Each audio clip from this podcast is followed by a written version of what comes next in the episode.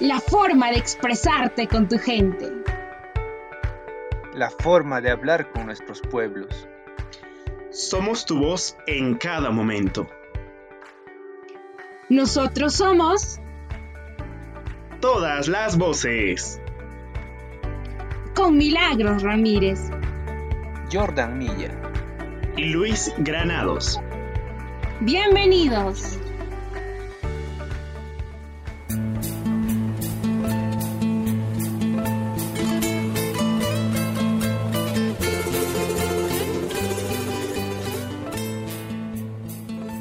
El analfabetismo, además de limitar el pleno desarrollo de las personas y su participación en la sociedad, tiene repercusiones durante todo el siglo vital, efectuando el entorno familiar, restringiéndolo al acceso de los beneficios de los derechos, obstaculizando el goce de otros derechos humanos.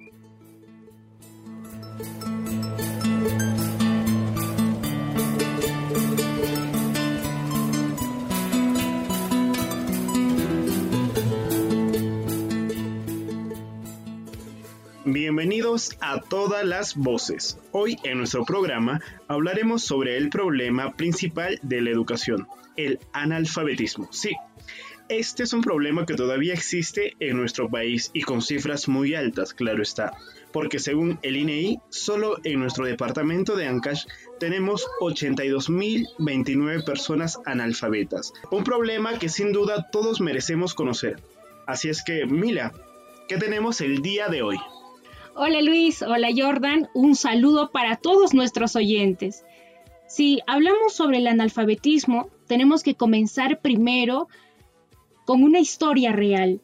Por eso, hoy me complazco en presentar a Carmen Donato Medina, una persona que nunca aprendió a leer ni escribir, pero que a sus 78 años está con muchos ánimos de aprender. Buenas tardes, don Carmen. Gracias por aceptar contarnos su historia. Coméntenos por qué nunca ha estudiado. Gracias. Muy buenas noches. Yo no he estudiado como decía, como ha muerto mi padre y mi madre. Yo he sido hermano mayor de mis menores, donde he sido agricultor, donde he aprendido sembrar de mis crías. Así ha sido mi destino, que no he sabido leer ni escribir. Uy, don Carmen, me imagino que cuando creció le afectó mucho no saber leer ni escribir. ¿Sufrió de discriminación alguna o tal vez alguna restricción por parte de tus amigos, de profesores, bueno, profesores del, pueblo tal vez, o tal vez también de la familia misma? Muchos mis amigos, mis familias me decían, no vayas al estudio, no aprendas. Ese yo he llevado. Ahora pues quiero eh, aprender a leer y escribir. Buenas tardes, don Carmen. ¿Por qué, ¿Por qué a los 78 años usted se ha animado a aprender a leer y a escribir? Quiero aprender. Hay muchos mis colegas saben, han aprendido a leer. Para sacar mi cuenta me engañan. Todavía tengo vida para poder aprender. Según nuestro Señor, que donde, donde dice, aprende hasta donde mueras. Admirable, don Carmen, admirable. Justamente eh, lo que usted acaba de mencionar es muy cierto, que uno, uno por algo tiene la vida, para, para surtirnos de los conocimientos sabidos y por, por haber en nuestra experiencia. Y bueno, don Carmen, ¿qué le diría a las personas que como usted no saben leer ni escribir y que seguramente no están, nos están escuchando ahora, Ushatamisi kangacho, arukuy kangacho, barretawan kurpiay kangacho, a veces utikaygur kantakiga, utakaygur rimakuika. Digo, de mis amigos que me enseñan. Ahora ya estoy conociendo A, B, C, D.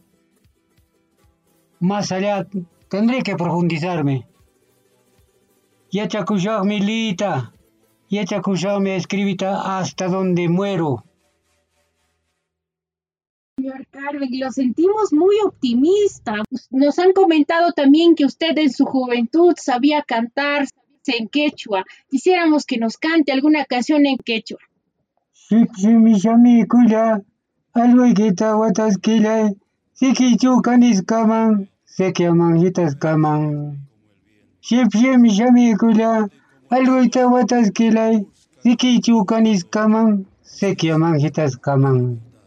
Muy bien, muchísimas gracias, señor Carmen Donato. Sabemos que usted es una persona que tiene muchísimo optimismo y esperemos que siempre le vaya bien. Luis. Qué bonito, señor Donato. Y bueno, para culminar, el INEI e está impulsando una nueva estrategia para que todas las personas de la tercera edad aprendan a leer y a escribir. El objetivo es disminuir la tasa de 5.9% a 3.8% de la población para el 2021 programa de alfabetización y continuidad educativa atendiendo a más de 46 mil personas. Exacto, así es, a más de 46 mil personas. Ojo, recordemos también que aprender a leer y escribir te dará mejores oportunidades tanto en economía, tanto en labores, labores ya sean en el campo, en la ciudad, buenos, buenos ingresos en la salud, en la educación en la sociedad, por supuesto, y también que tus derechos se hagan respetar. Y si tú tienes algún familiar analfabeto, motívalo a aprender, enséñale y felicítale. El cambio inicia cuando uno comienza por la acción. Y bueno, esto fue todo por hoy. Muchas gracias por su audiencia, muchas gracias por prestarnos un poco de su tiempo. Así que hasta la próxima en todas las voces. Hasta luego.